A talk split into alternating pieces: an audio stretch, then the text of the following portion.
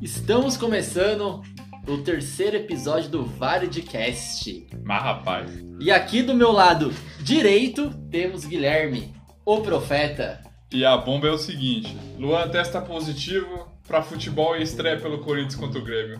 E na minha frente temos o idealizador desse projeto, o CEO O do famoso, Varidcast. o famoso patrãozinho. E eu gostei do investimento em coach que o Corinthians fez depois do jogo do Grêmio. Cássio, coach quântico. E aqui quem fala é Danilo. A bomba que eu tenho aqui pra vocês de primeira mão é que o São Paulo, essa daqui todo mundo já sabe, São Paulo desistiu da anulação do jogo, porém entra com um processo novo na CBF, pedindo todos os jogos contra o Flamengo para ganhar o campeonato invicto.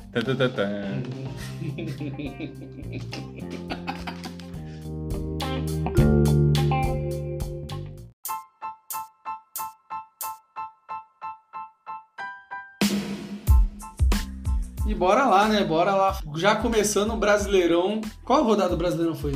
Sei lá. 26 26 É a 23 que não jogou a 21 que jogou a 19 Nossa, tá uma bagunça. Tá uma bagunça. é jogo adiado, é jogo adiantado, é jogo Eu já desisti de acompanhar isso. É jogo que não joga. Esse dia eu fui lá assistir o jogo na Varsa lá, eu pensei que era a rodada do Brasileirão.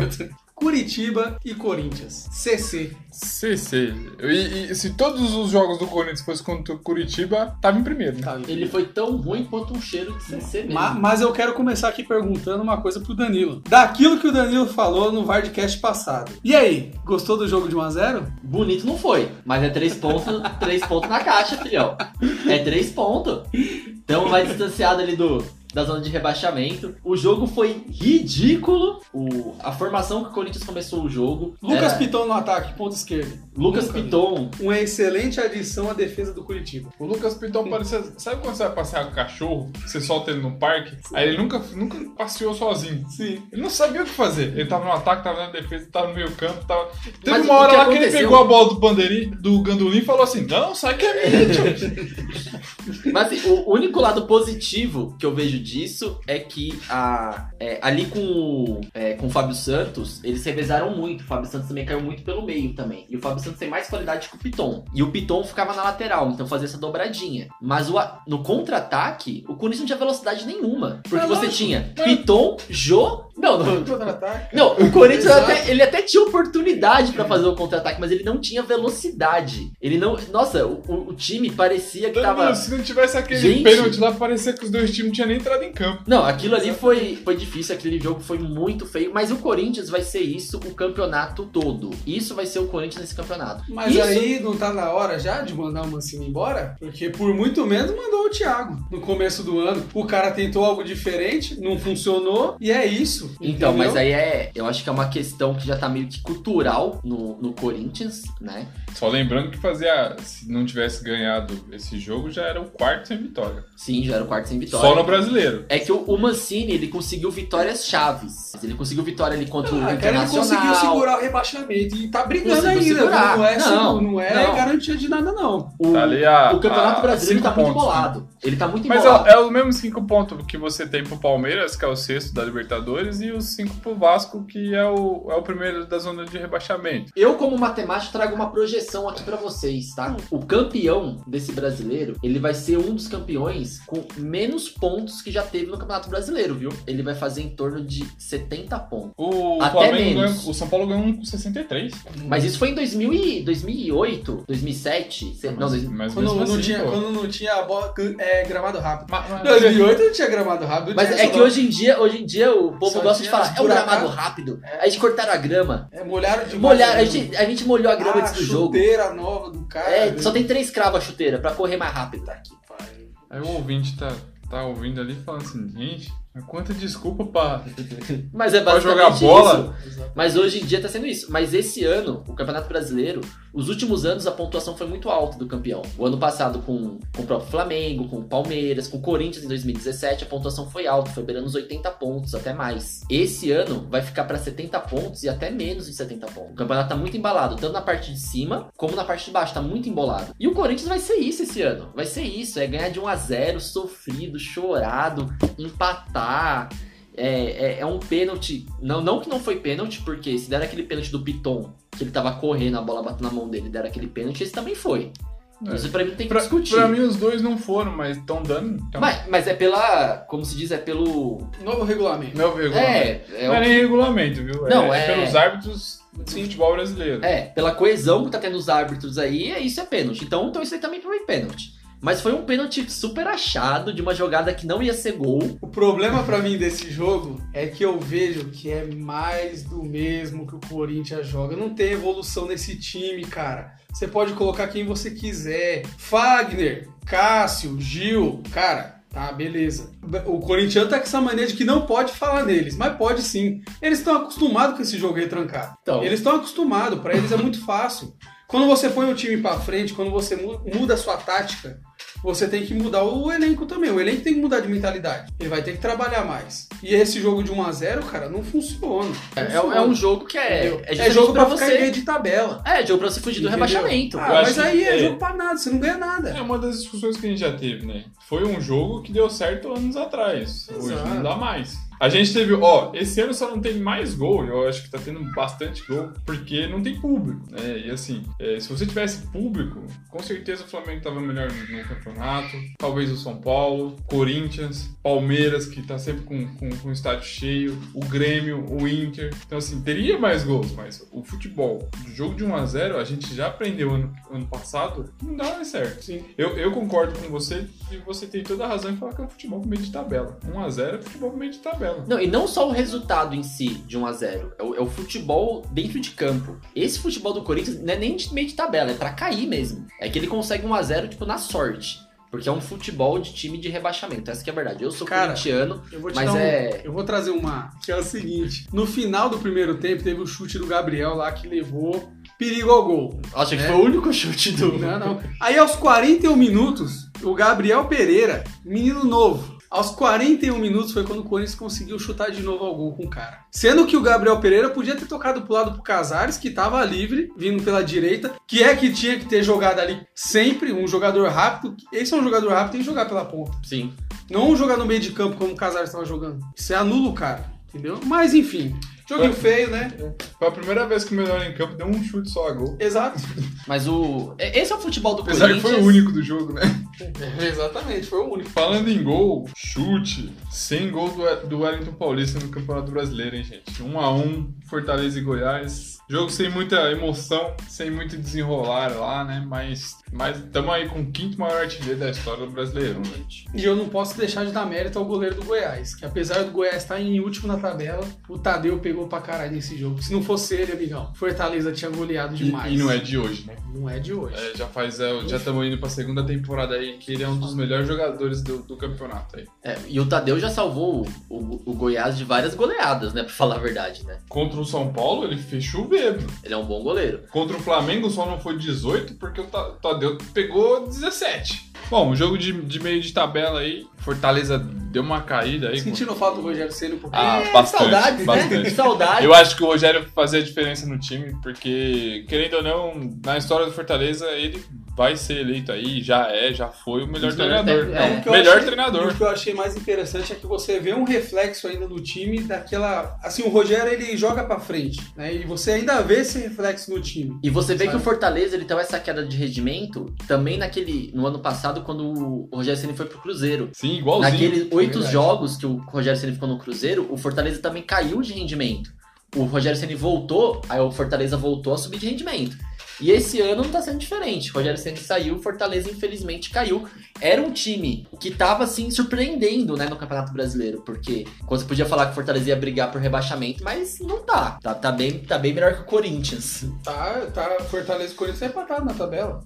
Então, os dois ali com 29 pontos, o Fortaleza não tem uma vitória mais, não tem o empate mais, não tem a derrota mais, tá tudo igual. Os dois fizeram a mesma quantidade de gols, mas só tomou menos gol que o Corinthians, né? É legal falar, se a gente falar dessa foto que o Rogério faz, porque a gente tá falando de técnico agora pro Corinthians, e técnico faz toda a diferença. Eu vi agora é, uma reportagem do Eberhard Lopes, né, o, É o juiz do- da Confederação Brasileira de Futebol, e perguntaram pra ele quem era o, o jogador mais chato que ele teve que lidar quando era juiz. E ele não falou jogador mais chato, mas ele disse que o jogador que mais conhecia as regras era o, era o Rogério Ceni. Então era, era o jogador mais difícil de ser convencido de um erro, porque o juiz erra, todo mundo tá passivo de errar, mas quanto mais você conhece conhece é, as regras do jogo, mais você pode cobrar o, o árbitro, cobrar o time e, eu, eu acho que o mais. e treinar o time corretamente. Eu acho que além de você falar de cobrar o árbitro, é cobrar o time e fazer o time jogar corretamente. A gente precisa ser estudioso. Sim. E o Rogério é muito estudioso. É por isso que ele tá no Flamengo. Ele tá no Flamengo porque não tem outro técnico que tem coragem de jogar com quatro atacantes. E, e nem só o Rogério Ceni nem só por ele conhecer as regras do futebol, mas por ele conhecer o futebol também. Meu, e ele, ele jogou ali no São Paulo com grandes jogadores e com grandes, grandes técnicos também. Então o cara aprendeu muito sobre futebol. E eu, eu acho que o cara também Só- se preparou também É, pra isso. Só de conviver com Tele Santana e Muricy Ramalho. Nossa, é, conviver com esses dois aí que foram tem campeões de tudo. predestinação do cara ser um líder nato, né? Sem o cara, dúvida. é, enquanto ele tava no São Paulo no gol, cara, não tem o que falar do cara. O time tinha um líder. Tinha um líder. Tinha um líder uma e referência lá. E falando em líder, né? Hum, Atlético Mineiro, 42 pontos,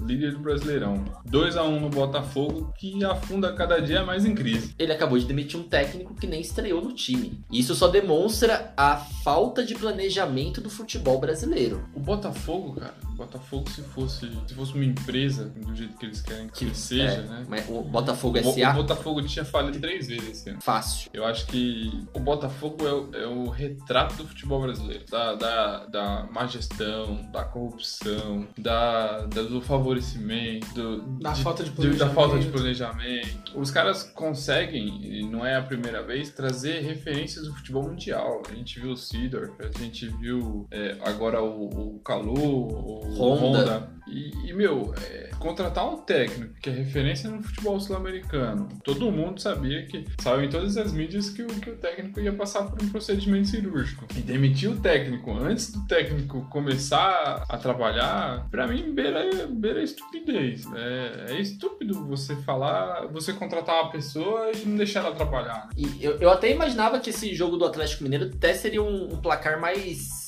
vamos dizer assim, mais elástico. De verdade, eu imaginava porque o- vitória magra, né? Foi uma vitória assim, de um gol de diferença. Mas o Atlético caiu muito de rendimento. O, Caiu Atlético os últimos jogos. muito. Os últimos jogos tá feio do Atlético, não tá um jogo bonito igual tava antes, não.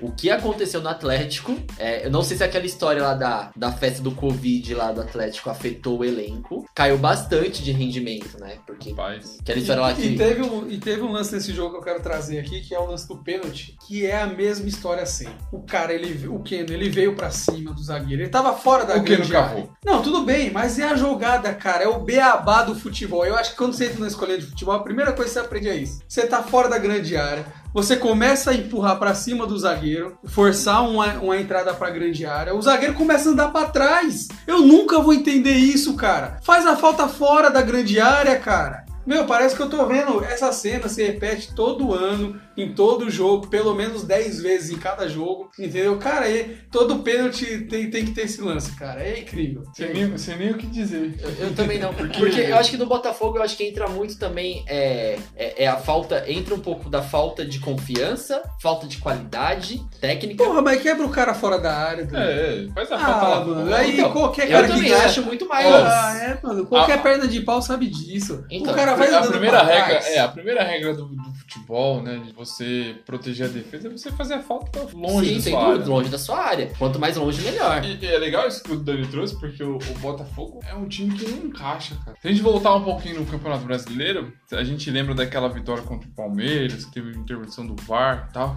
Quando você olhava ali, você falava assim, um- uns dias antes o Honda tinha feito gol de pênalti, chamado a responsabilidade. Não, pô. Pode ser que vai. agora vai. É, é um time bem montado e tal. Mas não dá, cara. Assim, é. Beira, beira assim, dizer que o- os torcedores, eles não- acho que não tem mais esperança. Não, não tem. É, é onde diz que é, o, o extra-campo, que é a questão política do, do clube, isso interfere no campo sim, não tem como falar que isso não interfere. O Botafogo ele também é muito afetado por causa disso, como outros times brasileiros. Esse rendimento pífio do, do Botafogo, né, também é um, é um reflexo da má gestão que você tem. Porque não é só você contratar qualquer jogador. Porque eu acho que também cai muito de você um- contratar um jogador que você saiba que vai encaixar no seu time. Não adianta você contratar só mais um. Só mais um não faz diferença. Tem aquela, aquela coisa, né? É o quinto treinador. É a quinta troca de treinador. Todos os treinadores que passaram ali devem ter pedido algum jogador. Só que esse jogador não vai entrar no, no esquema tático ou do jeito que o outro Do treinador outro joga. treinador. Então fica uma situação muito difícil. Não, e agora vem no meio do campeonato, você vai trazer um novo treinador no meio do campeonato. Agora vai ficar o Barroco, e é o, né? E é o Barroco, lá, É o já- Barroco. Já, tirou do rebaixamento uma vez. né? É, e assim, aí você é, vem essa mudança de. Parece eleição, né, de cidade, né? É, a gente esquece que o cara vai fazer toda aquela, vamos chamar de, como é que a gente pode ser educado pra falar que ele vai fazer aquela bagunça na cidade? Aí Aquela chega, cagada na cidade. aí chega na hora da eleição, não, não, porque a gente, a gente liberou aí tantos hospitais, e tal. Meu, isso é balela. Aí consegue de novo que o time não caia, não quer dizer que ele é um bom técnico. Exatamente. Quer dizer que o sufoco passou de novo. É, parece que o, o Botafogo tá fazendo uma prova e nunca estudou, sabe? Exatamente. Tá ruim, de verdade. O- se você for ver, cara, o, o, o Botafogo ele, ele exemplifica né, a crise enfrentada por todos os clubes brasileiros. Eles têm essa dificuldade. O que, o que a gente precisa entender, e tá na época, né? Tá na época de eleição do Corinthians, tá na época de eleição do São Paulo. Tá na época de eleição no Vasco, é que a gente precisa parar de, de- acreditar na história da, da carrocinha, né? Da Ah. carrochinha, né? Sem dúvida. ou seja lá que história for, tentar pôr pessoas lá que ajudem o clube, que torçam pro clube, né? Acho que o mais importante é isso. E essa confusão, ela reflete em campo.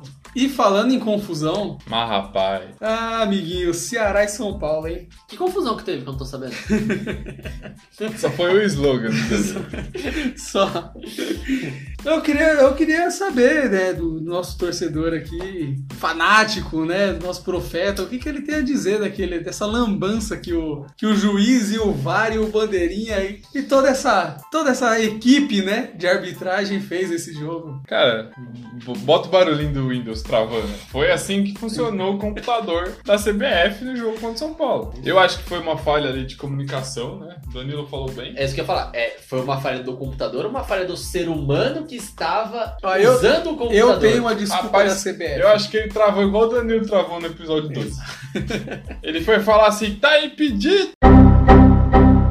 Cara, Travou. É, Travou. Apesar de tudo, eu, eu, eu considero uma atitude inaceitável, tá? Eu acho que a regra é bem clara e ela é pra ser seguida, entendeu? O São Paulo já é a segunda vez, segunda que eu me lembre, né? Mas eu acho que teve mais vezes que foi prejudicado pelo VAR, entendeu? E pelo erro, por Mas um é erro que o de primeiro, arbitragem. esse erro que você tá falando que é do, do, Pedro- do impedimento do Luciano, não foi? Sim. Atlético Mineiro. É, ele foi um erro mais Foi que- muito crucial pra foi muito classificação, crucial para a né, classificação e foi um erro em que afetou o resultado do jogo. Sim. Esse daí o, o VAR errou, só que ele errou meio que acertando, vamos dizer assim. Ele errou o tempo. Ele errou o tempo. É. Cara, mas ó, eu vou falar uma coisa pra você. Esse erro, ele comprometeu o resto do jogo do São Paulo. Foi aos 13 minutos do segundo tempo, o São Paulo ele tava começando a criar jogada pra finalizar no gol, ele tava começando a crescer no jogo. Vem um lance desse e aí o São Paulo simplesmente se perdeu, cara. Entendeu? O jogo se perdeu, entendeu? A É. desculpa da CBF foi que a comunicação entre o árbitro e o VAR foi comprometida com o cartão amarelo aplicado no jogo. Sim, foi na reclamação O quarto do... árbitro tava falando com o juiz, É. né? E aí o VAR gritou pro juiz e o juiz não ouviu. Porque Mas, cara, o jogo já tinha aplicando- reiniciado. Já. E a regra é clara. não pode, né? Não, Não pode. pode. Não, não é. A gente não tá ali no Facebook. Exato. A entendeu? gente tá. O jogo tá rolando. Não é telefone sem é- fio. Falando de erro, erro do VAR. E o que eu acho incrível é que o Bandeirinha acertou a jogada. Acertou. Era O só Bandeirinha acompanhar. acertou. Era só acompanhar. Sabe, é o que a gente, tá- a gente falou, no- acho que no primeiro episódio, justamente de se você não vai dar autonomia pro juiz em campo, Bota só robô. bota só robô. É verdade. O cara acertou a jogada. Ele tinha anulado o gol corretamente. É, Falando em VAR, assim, você. Tô assistindo o jogo lá. Eu, eu, infelizmente não assisti o jogo, mas é como se você estivesse lá assistindo o jogo e aconteceu o lance e você se perguntar, pô, será que o árbitro tá assistindo o jogo também? Será que tá tudo bem lá na cabine? Caiu energia, né? Não tem gerador ligado. Porque foi um erro entre comunicação de árbitros, né? Eu acho que, falando em jogo, foi um jogo de 1 a 1 não foi um jogo. Bonito de se ver. Não Sim. foi. é, é, volta do episódio 1 lá, Danilo, quando a gente falou que o São Paulo ele tem dificuldade contra times pequenos. Ele tem. Eu, eu como matemático, eu trouxe alguns números aqui Mas do São pra, Paulo. só pra falar disso, antes de você falar dos seus números, o gol do Ceará, na verdade, cara, foi uma dormida na, na zaga do, do Nossa, São Paulo. Mas essa dormida tem Aquela- todo jogo. Caralho, o cara cabeceou pra baixo. Tinha três zagueiros ali, E o cara eles veio de olhando. trás correndo. Exato, O cara veio de trás os correndo. três olhando, mano. É que a gente tava falando do estilo de jogo. O estilo de jogo do São Paulo, ele é um estilo de jogo legal. Eu gosto do estilo de jogo do Diniz. A saída de bola é difícil, é, é complicada. Dá medo. Só que o São Paulo não tem todas as peças que o Diniz precisa pra aquela saída de bola, pra aquela qualidade de futebol. O São Paulo joga com 7 e 8 da base. E assim, vai, vai haver erros? Sempre vai haver erros. Não, mas é que esse erro desse gol não foi um, de um erro de saída de bola, né? Foi posicionamento. Foi posicionamento e, e eu acho que até falta de concentração do time. É. Mas a defesa é o ponto fraco dos Ah, times do Diniz. é. Comunicação. Como eu diria, a É. comunicação da defesa foi falha. E, e o Diniz, ele tem. Não, não só Porque o é Diniz. aquele famoso, é meu, deixa que é meu, deixa que é meu. E aí, amigão, Sim. aparece o marcador. Mas os números foi. que eu ia trazer aqui pra vocês que falam um pouco do Diniz, mas não só do estilo do Diniz, falam um pouco do futebol brasileiro. O como o futebol brasileiro, ele tá faltando aquele time, aquela peça em que você consegue criar jogadas, sabe? Não, não só aquela peça, mas aquele, aquela movimentação dos jogadores. Sim. O Diniz aqui eu trouxe de alguns jogos só, não de todos. Contra o Ceará, o São Paulo teve 70% da posse de bola. Ele tocou muito mais a bola, ele teve muito mais porcentagem de acerto de Todo, passe. todo jogo do São Paulo é isso. A maioria. O único jogo em que o Diniz teve uma menor posse de bola foi contra o Flamengo 3 a 0 Ele teve 34% da posse de bola. E o time foi muito mais efetivo. Foi muito mais efetivo, foi muito mais eficiente. Ah, contra o Vasco, que foi um empate de 1 a 1 o Diniz teve 70% da posse de bola. Contra o Fortaleza, que foi 3 a 3 e o Fortaleza teve um expulso, foi 70% da posse de bola. Então, mas isso acho que não é culpa do treinador em si. Eu acho que é Mas falta é- de. Acho que de técnica. Mas, não, mas eu acho que. Sabe? Eu acho que não seja nem isso, né? Porque assim, o estilo de jogo dele é um estilo de jogo aberto. Sim. O São Paulo joga e deixa jogar. Só que esse estilo de jogo, ele só dá certo quando o outro time joga. Exato, é isso que eu ia comentar. Eu acho que o, o- ele foi tão bem contra o Flamengo, mais efetivo, porque o Flamengo ele Joga. ataca. Ele não, e ele ataca. E a, ele, É, e o ele- Flamengo a saída de bola dele precisa ter uma brecha. Porque quando você joga com um time retrancado, você tem que criar a jogada. Então, mas é onde Entendeu? entra, pra mim, onde Não é entra jogar no a contra-ataque. falta. Mas, mas por que, é que o São você- Paulo ganhou do Corinthians? Porque os Corinthians saiu pra jogar. Tirando a falha do Cássio, Sim. o, o Corinthians saiu pra Então, jogar. mas aí pra mim Verdade. onde entra, quando você pega um time retrancado, um time, né, que você tá lá com um a menos, retrancado, tudo isso. Ou até não com um a menos, com 11 também, que joga lá, lá atrás, pra mim onde falta a movimentação dos E jogadores. falta o camisa 10. Falta um camisa 10 que sabe enfiar a bola, que sabe tocar a bola, que sabe, sabe administrar o jogo, sabe? Não é nem cadenciar, é, mas sabe onde enfiar a bola. E, só que assim, não só o camisa 10, também tem que ter um atacante que saiba se movimentar, que saiba puxar uma marcação, que... que Mas eu acho que o ataque, o ataque do São Paulo tá bem, né? Eu acho O que ataque tá Luciano e Brenner lá estão numa fase. Os dois estão em fase boa. Estão em fase boa, eles estão em fase boa. Mas eu, eu digo isso até no modo geral do futebol brasileiro, sabe? Que falta você ver um time, é, tirando acho que o Flamengo do ano passado, porque desse ano também não tá lá aquelas coisas, não. Falta você ver esse ataque que ele se movimenta e que consegue envolver a defesa adversária de um jeito que desbanca aquela formação, que, aquela formação retrancada. E, e isso, infelizmente, pro Diniz, no time do São Paulo, às vezes falta um pouco. Nesse jogo do Ceará, igual o Daniel falou, acho que ele foi prejudicado também por causa desse erro aos 12 minutos. Acho que quebra o time. Quebra, cara. É, você uma tira- você tira- Você perde todo, Quebra o, tudo, todo o o- foco. o foco, né? Exato. Mas Foi um jogo morto, de Não, verdade. foi, Foi um assim, jogo o primeiro morto tempo somado. teve. O primeiro tempo foi aquele jogo, é o que o Guilherme falou. É o jogo de 1 a 1 Mas é o que eu acho que no segundo tempo começou muito pegado e aí logo já teve o lance do VAR. Talvez se não tivesse o lance do VAR, o cenário teria sido diferente. Só que aí a pergunta só tá aqui pra vocês. fica Nessa aquela questão do VAR. desconfiança, né? É. Fica aquela desconfiança. Isso. Fica. Mas aí vocês acham que a anulação do jogo seria certa ou errada? Ah, eu acho que se anulasse esse, teria que anular outros mais. É. Então, eu acho que o São Paulo fez certo. É, ah, o erro aconteceu, né? Reiniciou o jogo, não poderia. a CBF foi A malandra. CBF foi. Eu considero de- uma é, malandragem. Dentro Porque dos assim, seus fazer se for É, esperto. né? entendeu? Ela deu uma desculpa e falou assim: se vocês quiserem saber, saber mais, vem aqui conversar comigo, que eu explico.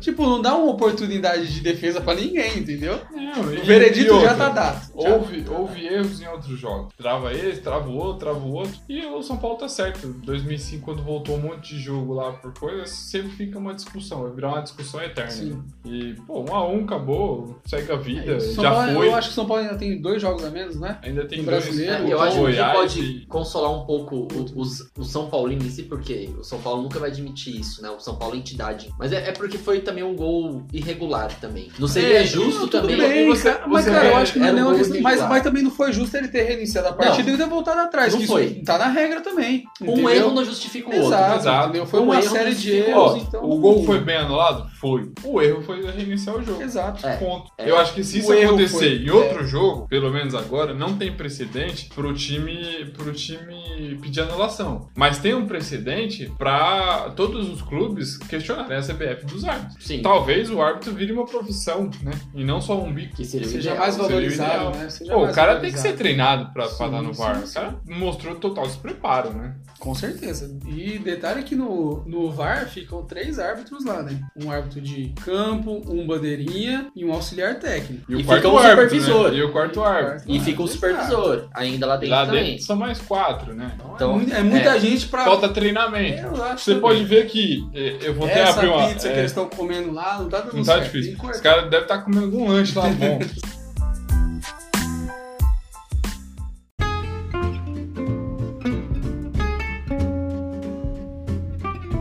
E só pra fechar aí, ó, o Danilo vai trazer número pra gente aqui, ó, da nossa última campanha no, no Instagram.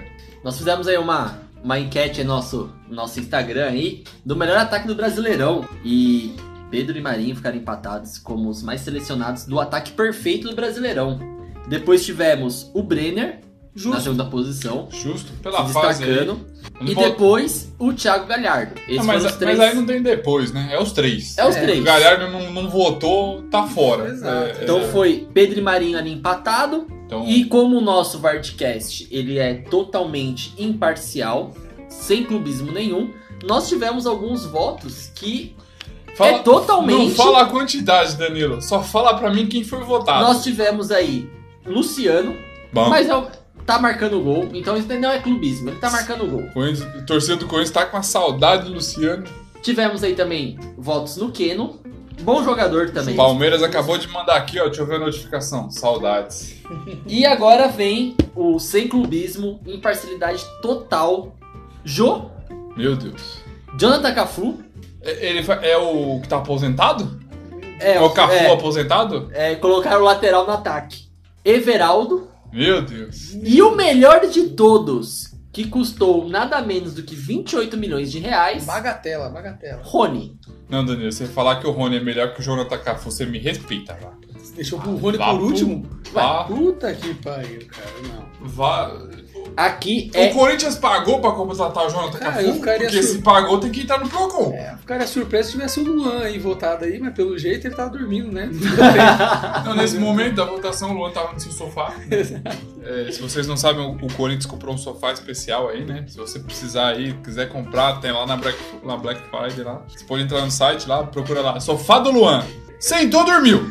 Aí não tem desculpa. É, o. Lucas Lima já comprou e o, o Vitor Bueno também, tá? O Vitor Bueno tá chegando aí, mas já tá dormindo desde o início do ano. E essa foi a nossa votação aí do Instagram. Agradeço a todos que participaram dessa, dessa enquete no Qual que, é o Instagram. nosso, qual que é o nosso Instagram aí? Arroba E Vardcast. segue a gente lá que semana que vem tem uma nova, hein? Vamos montar a defesa do Campeonato Brasileiro. Bom, se E chegamos ao fim de mais um episódio. Chegamos ao fim, galera. Queria agradecer aqui todo mundo que ficou aí, que ouviu, que tá mandando mensagem pra gente lá no Instagram, no nosso e-mail, falando o que gostou, o que não gostou. Eu espero que tenham gostado, que tenham curtido. E eu me despeço aqui. Abraços e beijos. Até o próximo. Gente, até o próximo episódio aí. Parece um mendigo. Parece um mendigo pedindo real, né? Aí, galera, até a próxima aí, galera. Valeu pela moeda aí. Chama! Ai, caralho. Se despede aí, Danilo, sem educação. Gente, muito obrigado aí pela audiência de todos que ficaram ouvindo. Espero que vocês gostem do episódio. Semana que vem tem mais um episódio do Vardcast. É isso aí, galera. Até a próxima. E chama o VAR. Chama o VAR.